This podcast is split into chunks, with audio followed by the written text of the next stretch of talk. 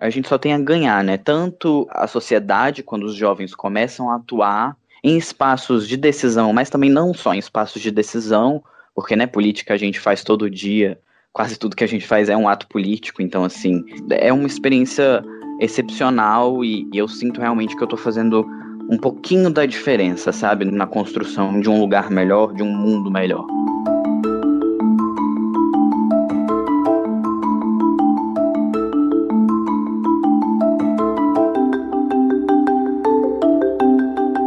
O estudante de biotecnologia Ian Coelho, de 18 anos, morador de Brasília. Em outubro do ano passado, ele ficou conhecido depois de entregar o prêmio de Exterminador do Futuro para o ministro Ricardo Salles, como protesto contra sua atuação no Ministério do Meio Ambiente, especialmente em relação à Amazônia. Ministro, está propondo. Pega para você, ministro. Desse prêmio aqui, ó. Movimento. É o pessoal prêmio, do movimento. é calma, calma, calma, ele tá só entregando um prêmio, gente. Calma. É o prêmio do Exterminador do Futuro pro ministro Salles. O que você acabou de ouvir foi o momento em que Ian se aproximou da mesa onde estava o ministro, com o prêmio na mão, em uma audiência pública na Comissão do Meio Ambiente e Desenvolvimento Sustentável da Câmara dos Deputados. Uma assessora tentou explicar do que se tratava a intervenção, mas Ian foi logo afastado por um policial legislativo. Eu me sinto orgulhoso de ter feito aquilo e de ter conseguido representar essa galera, ter conseguido mostrar para o ministro que a gente não está contente com a política ambiental do Brasil desde o primeiro dia que esse governo assumiu. Assim como a Catarina Lorenzo, que a gente conheceu no primeiro episódio deste podcast, o Ian é um entre muitos jovens ao redor do mundo que decidiram usar sua voz para lutar pelo seu futuro em meio a uma crise climática global sem precedentes. Neste podcast, nós vamos conhecer melhor alguns deles.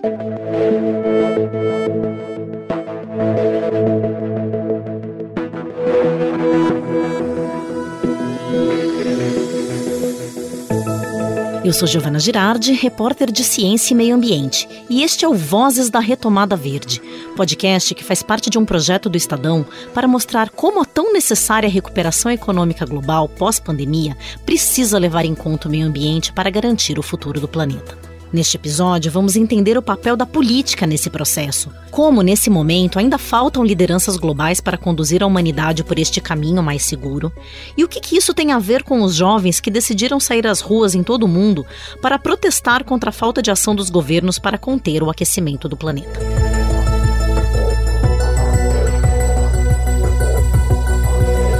Tem uma frase da própria Greta que fala justamente sobre isso, de que quando os adultos tratam esses assuntos como criança, as crianças têm que cumprir essa função de poder cobrar essas, esses posicionamentos e essas ações, por exemplo, contra a mudança do clima.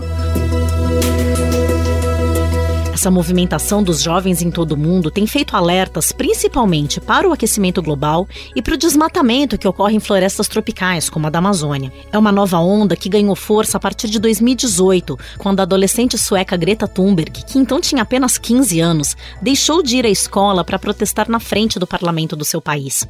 A ideia inicial dela era se manifestar somente em agosto e setembro daquele ano, porque é justamente quando seriam disputadas as eleições gerais.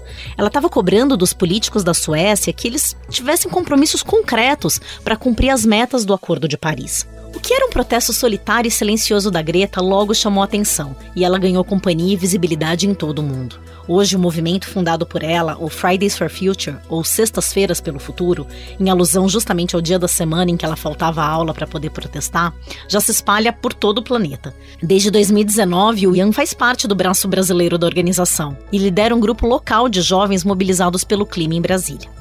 Jovens como a Greta, a Catarina, que a gente ouviu no episódio anterior, o Ian e tantos outros trazem uma nova esperança a especialistas que analisam a questão ambiental há anos.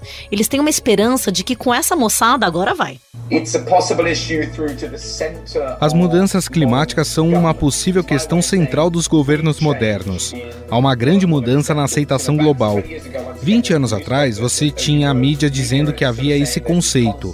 Em 2019, você tem 4 milhões de crianças em greve, dizendo aos adultos que o futuro está sendo tirado deles. É uma grande jornada.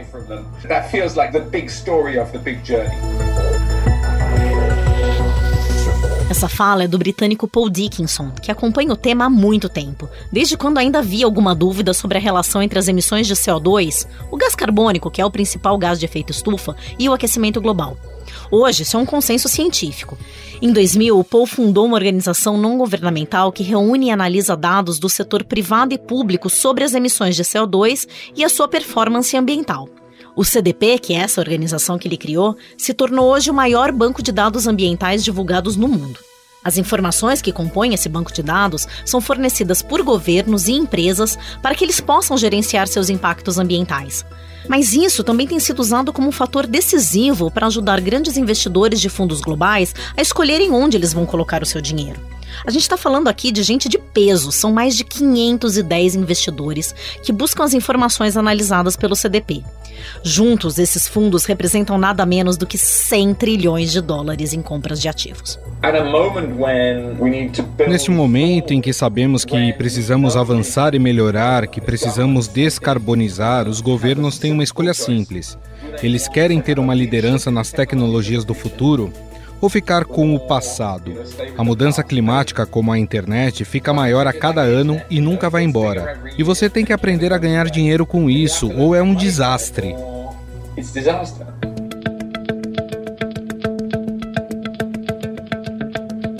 que o Paul falou agora tem a ver com uma complicada costura global em benefício do meio ambiente.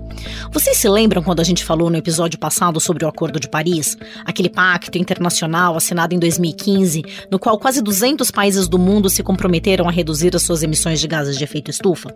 Então, naquela época, para esse acordo vingar, os Estados Unidos, que eram então comandados pelo Barack Obama, e a China, eles acertaram seus ponteiros e geraram um cenário de confiança que fez com que todos os demais países acabassem embarcando no acordo. O Brasil também teve um papel fundamental na articulação do texto final do documento. Mas de lá para cá, esse clima, com perdão do trocadilho, que era de empolgação, acabou se perdendo. A China, de fato, deu início a um movimento de descarbonização de sua economia, mas ainda de uma forma um pouco lenta. E o Donald Trump, que substituiu Obama na Casa Branca, bom, ele diz que não acredita em aquecimento global, tirou os Estados Unidos do Acordo de Paris e colocou o país realmente numa marcha ré ambiental. Hoje, só alguns estados estão fazendo ações pela mudança do clima, mas o governo central, a Casa Branca, realmente não está fazendo nada. The United States will withdraw from the Paris Climate Accord, but begin negotiations to re enter on terms that are fair to the United States, its businesses, its workers, its people, its taxpayers. E mesmo o Brasil, que sempre foi visto como um bom moço nesses temas, também hoje tem negacionistas climáticos no governo federal. As ONGs perderam dinheiro com dinheiro que vinha da, da Noruega e da Alemanha para cá. Tem que fazer o quê? Tentar me derrubar. Pode ser fazendeiro, pode. Todo mundo é suspeito. Mas a maior suspeita vem de ONGs. O presidente Jair Bolsonaro disse em transmissão ao vivo nas redes sociais que o ator e ativista americano Leonardo DiCaprio colaborou com ONGs para aumentar queimadas na Amazônia. Então, Leonardo DiCaprio doa 500 mil dólares para essa ONG. Uma parte foi para o pessoal que estava tocando fogo. Tá certo? Leonardo DiCaprio, pô, você está colaborando aí com a queimada na Amazônia, pô, você não dá, pô. Agora, o que o Paul diz é que a descarbonização é uma revolução industrial e agrícola, e por isso o Brasil e a América Latina poderiam muito se beneficiar com esse movimento. Só que o que está faltando nesse momento realmente é uma liderança mundial para conduzir essa mudança.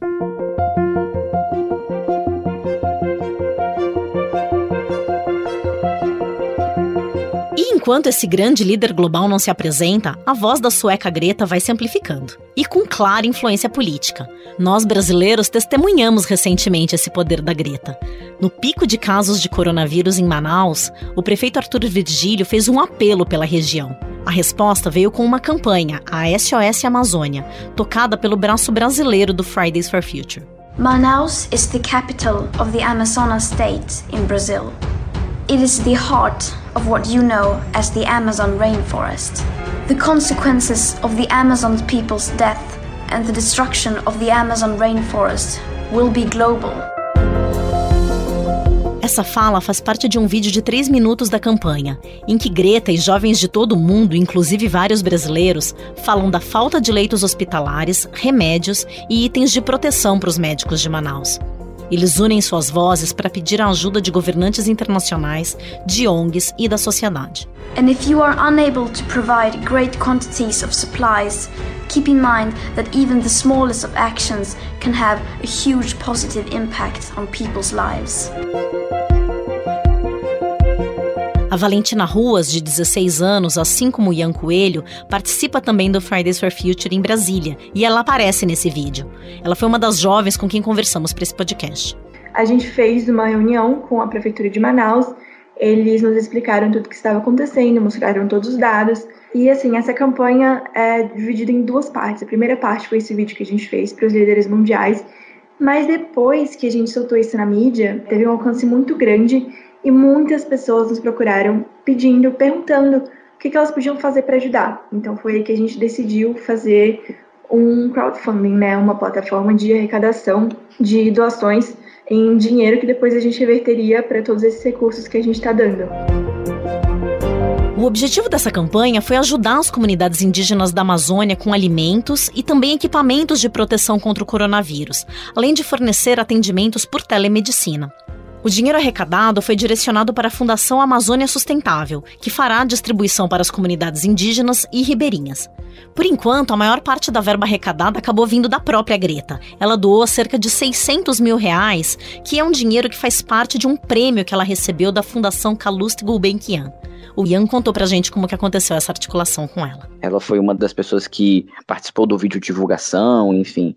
E aí ela fez uma doação de mais de meio milhão de reais. E aí a gente vai começar a fazer a implementação de alguns postos de telemedicina para poder justamente ajudar essas comunidades e ter um legado realmente do Fridays for Future, da greve pelo clima, nessas comunidades, para não ser só uma coisa efêmera, mas realmente ficar para a história. E a gente já conseguiu é, arrecadar cerca de 800 mil reais, né, agora com essa doação, e a gente está fazendo algumas outras movimentações internacionais, então a gente espera conseguir esse valor de um milhão de reais, que é o nosso objetivo inicial.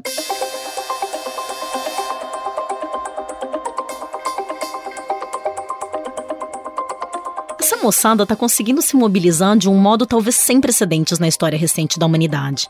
Mas o problema é que, para lidar com o tamanho do desafio climático que temos pela frente, os governos e empresas precisarão também colocar a mão na massa. Como bem resumiu o Paul, a vaga para essa figura de líder da retomada verde ainda está em aberto. Só que alguns nomes já estão se destacando. Como falamos aqui no episódio 1, vocês devem se lembrar, a retomada verde não é exatamente uma discussão nova. No começo do ano passado, essa ideia ficou bem popular quando foi apresentada no Congresso americano por dois representantes do Partido Democrata. O chamado Green New Deal, que ganhou o rosto da deputada Alexandria Ocasio-Cortez e do senador Ed Markey, traz propostas para reduzir as emissões poluentes e assim conseguir diminuir os efeitos do aquecimento global. A ideia central deles é transformar os Estados Unidos em uma economia de carbono neutro até 2030. Nesse momento, o consenso global, o relatório do painel do clima da ONU, está soando o alarme do que acontecerá se não contivermos as emissões o suficiente para manter o aquecimento do planeta abaixo de um grau meio. Se você olhar nossas ações hoje, estamos no caminho para atingir 3 graus de aquecimento global em 2100. Isso pode trazer um caos sem precedentes. A Alexandria, que a gente ouviu agora falando sobre o Green New Deal durante uma sessão do Congresso americano, diz que os Estados Unidos têm um papel relevante na mudança planetária para um novo modelo econômico que seja menos poluente e mais verde. A expressão cunhada por ela remete ao histórico New Deal, aquele plano que foi elaborado pelo então presidente americano Franklin Delano Roosevelt para recuperar a economia americana após a Grande Depressão iniciada com a queda da bolsa em 1929. Assim como a gente vem falando de retomada verde aqui no Brasil, o Green New Deal revela ambiciosos objetivos de descarbonização dos Estados Unidos e prevê grandes investimentos governamentais para enfrentar as mudanças climáticas. O que faz todo sentido, afinal de contas, já que historicamente os Estados Unidos foram os maiores responsáveis pela quantidade de CO2 que temos hoje concentrada na atmosfera. E até hoje eles são o segundo país com maior volume de emissões, atrás apenas da China. Por isso que os dois países foram tão importantes na hora de costurar o Acordo de Paris. Paris. Porque os Estados Unidos têm sido historicamente responsáveis por uma quantidade desproporcional de emissão de gases de efeito estufa, atingindo 20% das emissões globais em 2014. E por terem alta capacidade tecnológica, os Estados Unidos devem assumir protagonismo em reduzir as emissões por meio de transformações econômicas. Alexandria é companheira de partido de Joe Biden, que vai enfrentar Trump nas urnas agora em novembro. O Biden já incorporou o conceito de Green New Deal na sua plataforma política e chegou a sugerir que o Congresso americano aprovasse o programa já neste ano, em uma nova rodada de estímulos fiscais contra a crise do coronavírus. Seu plano é gastar quase 2 trilhões de dólares em investimentos ao longo de uma década. Sim, são cifras bem altas. E o mesmo está acontecendo na Europa. Em dezembro, ainda antes da epidemia chegar à região, a União Europeia tinha anunciado sua nova estratégia de crescimento econômico, reduzindo os impactos ambientais.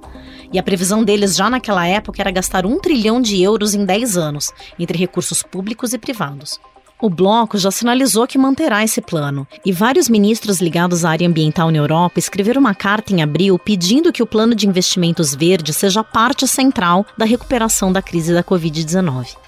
No dia 29 de abril, a chanceler alemã Angela Merkel falou numa cúpula virtual sobre o clima, conhecida como Diálogo Climático de Petersberg. Vai ser ainda mais importante considerar a proteção climática quando fizermos planos de estímulo econômico. Temos de nos assegurar que não estamos economizando nesse aspecto, e sim investindo em tecnologias orientadas para o futuro. E não podemos pensar nacionalmente, mas priorizar compromissos internacionais, porque isso é essencial para atingirmos sucesso global na proteção do clima.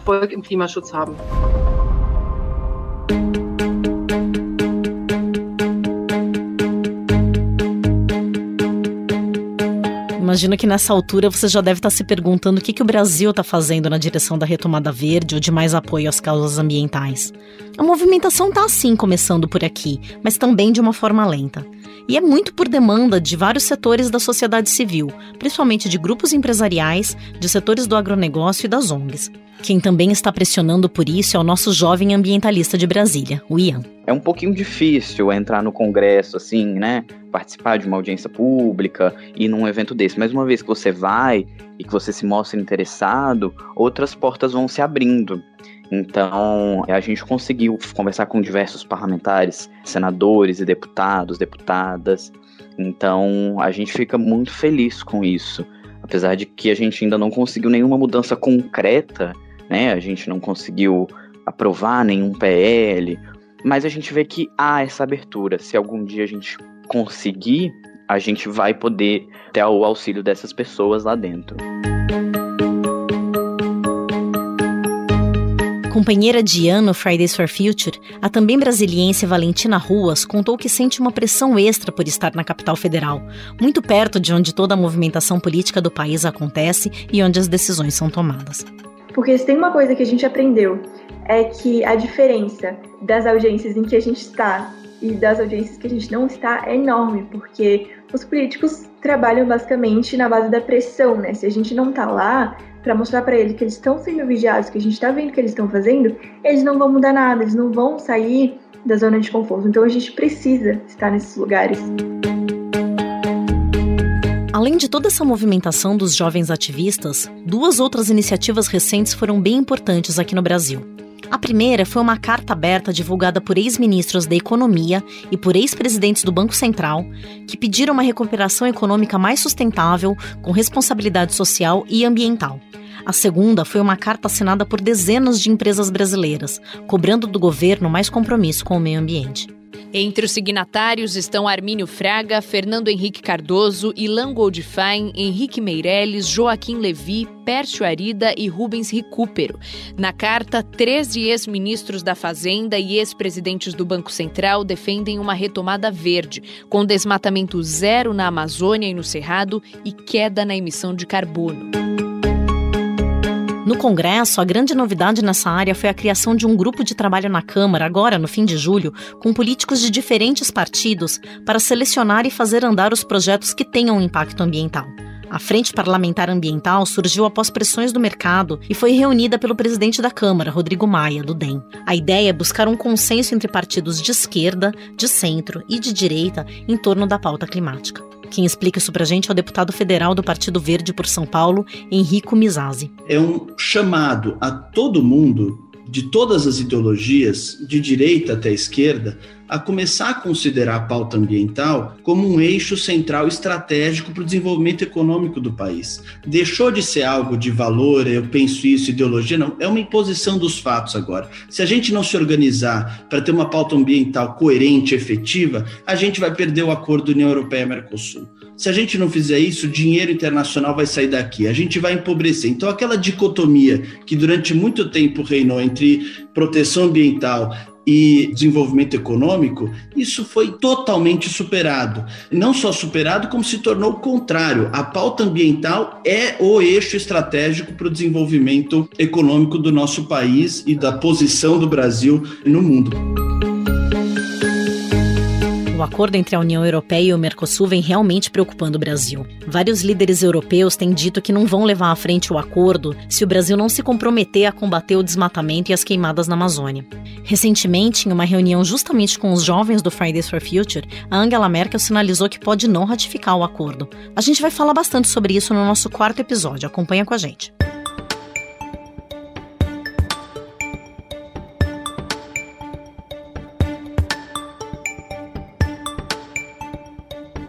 Líder do PV e um dos integrantes da Frente Parlamentar Ambiental, Henrico Mizazzi falou sobre o tema durante uma live no dia 6 de agosto na TV Estadão, comandada pela jornalista Eliane Cantanhede. Você pode conferir o debate na íntegra no YouTube, no Facebook ou no site do Estadão. Também participou da live o coordenador da Frente Ambientalista, Rodrigo Agostinho, que é do PSB daqui de São Paulo. É ele quem explica a importância de esforços conjuntos neste momento. Um terço de todas as florestas tropicais do mundo estão no Brasil. E o Brasil não está fazendo a lição de casa. Né? O ano passado nós perdemos 1 milhão e 200 mil hectares de floresta, sendo que 770 mil foi na Amazônia e quase 500 mil hectares no Cerrado. É mais ou menos oito cidades do tamanho da cidade de São Paulo que a gente perdeu de floresta ano passado. É muita coisa. Para o deputado Alessandro Molon, do PSB do Rio, que também faz parte da Frente Ambientalista, esse momento é uma oportunidade para o Brasil. Ele defende que o sistema tributário tenha um eixo ambiental, com cobranças maiores para atividades que são mais poluidoras. É o que ele chama de imposto verde. Enfim, tem muita coisa para ser feita. Isso não deve ser visto pelo Brasil como um problema. Isso deve ser visto pelo Brasil como uma oportunidade a oportunidade do Brasil liderar uma nova economia verde no mundo. Nós podemos ser uma potência ambiental, nós temos tudo para isso. Então, falta criar mecanismos para isso. É isso que é esse novo Pacto Verde, essa retomada verde, esse Green New Deal em que a gente tem falado. Pensar numa outra economia, em outros parâmetros. Isso passa por uma outra tributação também que taxe grandes poluidores e que incentive positivamente atividades limpas.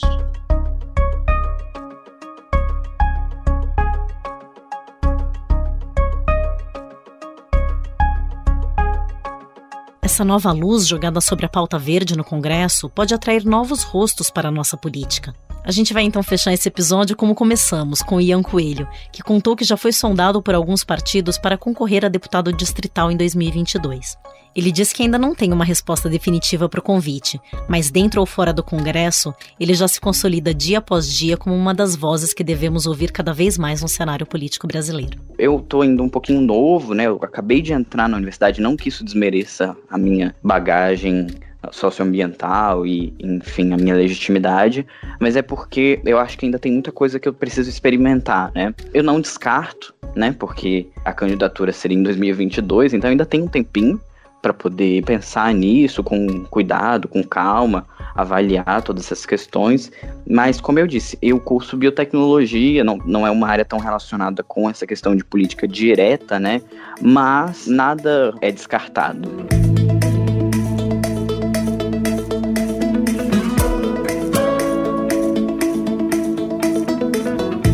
Esse é o podcast Vozes da Retomada Verde, um projeto do Estadão para mostrar a importância da conexão entre meio ambiente, economia e seres humanos. Na semana que vem, vamos falar de cidades. Sim, ainda há muito o que fazer para as cidades brasileiras se tornarem menos desiguais e mais preparadas para enfrentar as mudanças climáticas. E você vai conhecer também a Johanna Santos, de 16 anos, uma ativista que luta por melhorias em sua cidade, Aracaju.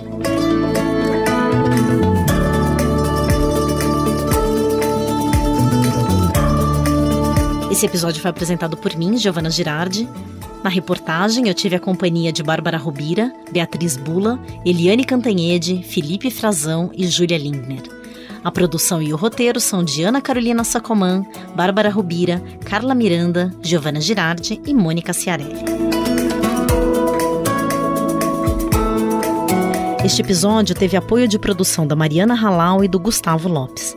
A montagem e a finalização são de Carlos do Amaral. O diretor do núcleo de áudio do Estadão é o Emanuel Bonfim.